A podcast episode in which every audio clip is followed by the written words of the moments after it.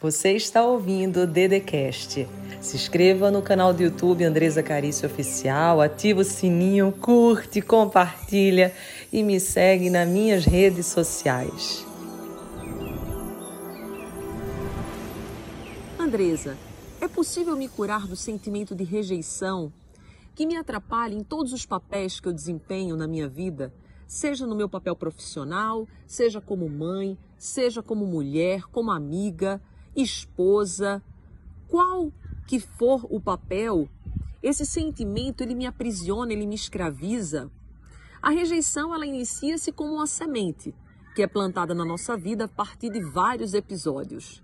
As árvores, elas têm raízes que determinam os frutos. Frutos ruins, raízes ruins, frutos bons, raízes boas.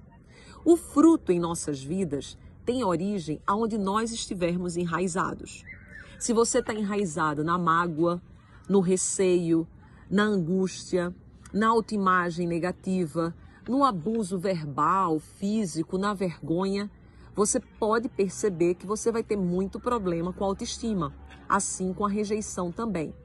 Você tem como se libertar sim desse sentimento de rejeição. Mas primeiro você vai ter que escolher verdadeiramente querer se libertar. Depois você vai ter que ter atitudes positivas, vai ter que trazer o tempo como aliado e também se comprometer todo santo dia com esse processo. Porque todas as áreas da sua vida podem ser reestruturadas por meio da fé firme e por meio da reconciliação você revisitando o seu passado e sabendo verdadeiramente quem você é.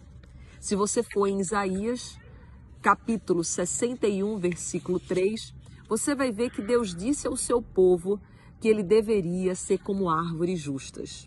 Seja justa com a sua vida, justa com o seu passado, justa com o seu dia a dia e justa com você mesma. Que eu tenho certeza que você vai superar e vencer esse sentimento da rejeição.